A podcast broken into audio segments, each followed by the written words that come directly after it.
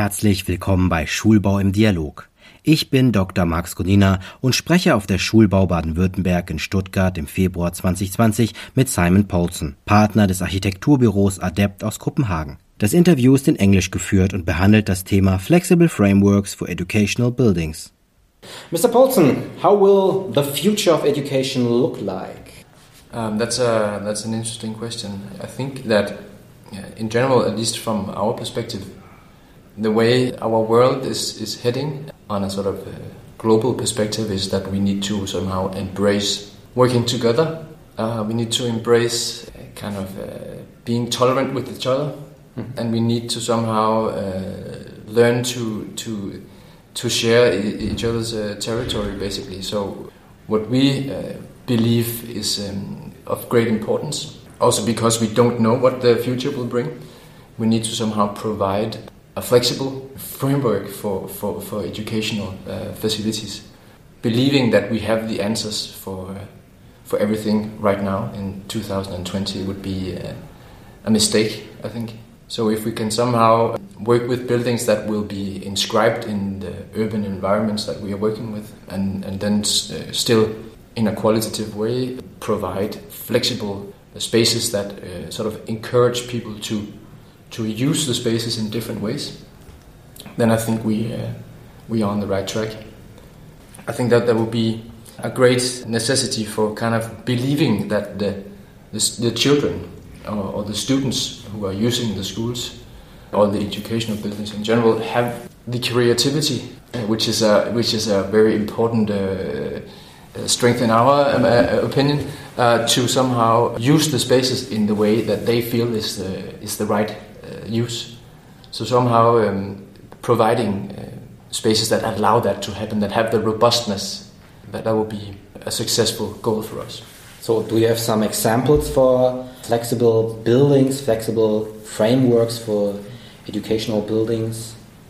I mean, in our mind, when doing a, a flexible building or a building for education, we often look at uh, old warehouse buildings, okay. uh, old workshop buildings, uh, factory buildings where you have somehow a very honest approach to providing spaces for function.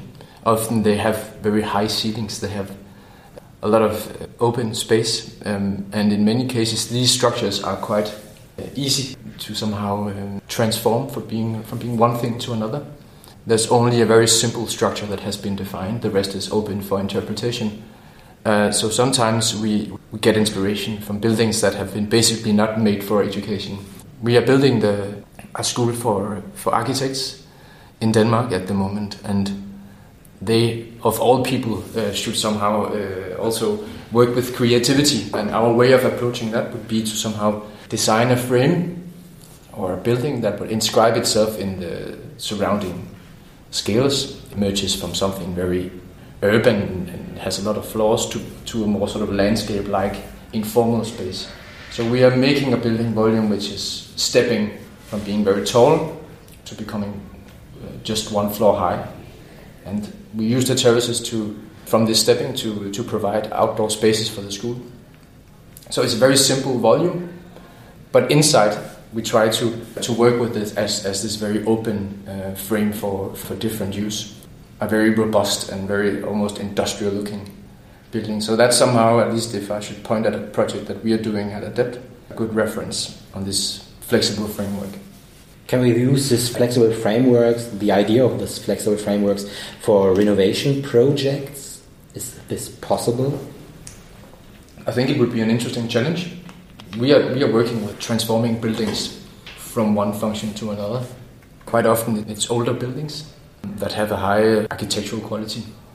So that's always an interesting uh, challenge, but it, it would need to be somehow very designed for each of the specific buildings that you were supposed to transform. I think for doing an, an educational building in general, there is not one recipe basically. And that would be an arrogant uh, statement, so it, it would always need to be developed with the people involved in the project.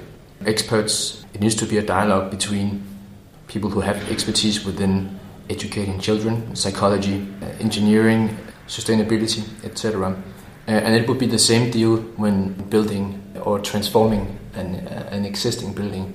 Because I would say, I'm not an engineer, but uh, I could imagine a lot of buildings having the potential to becoming open um, and sort of um, flexible platforms for education. Um, we see a lot of older buildings having a lot of uh, architectural qualities, but in many cases, at least if they have been done for education, they tend to have a long central corridor, and then they have teaching facilities on both sides, and maybe they have some common functions around in the building.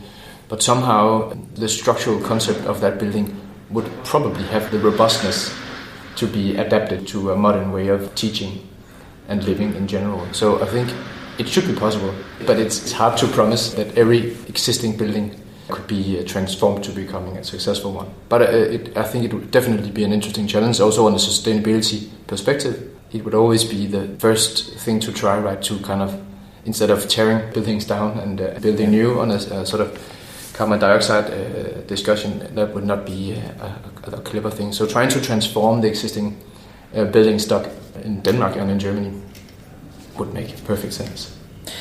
So you have seen the Schulbau fair. What's your opinion about it? I have attended the, the Schulbau. Uh, this is my second time, and the first time we visited the one in Berlin, and uh, it was a great experience. We got the chance to meet a lot of interesting people who are involved in building and developing uh, concepts for, for, for, schools in Germany. So we had a lot of interesting talks. So I think the, the knowledge sharing part of Schulbau would uh, definitely be the most important thing for me.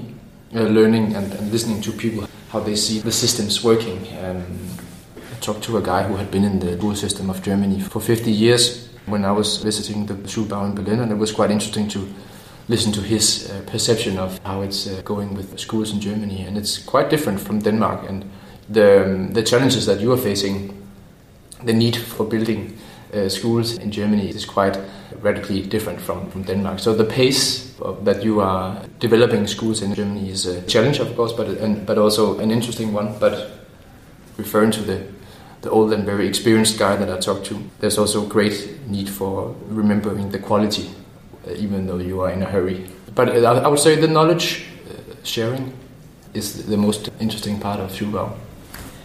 Thank you for the interview. I wish you success for the next projects. Thank you so much. Thank you for having us. Schulbau im Dialog ist ein Podcast des Kubus Medienverlags.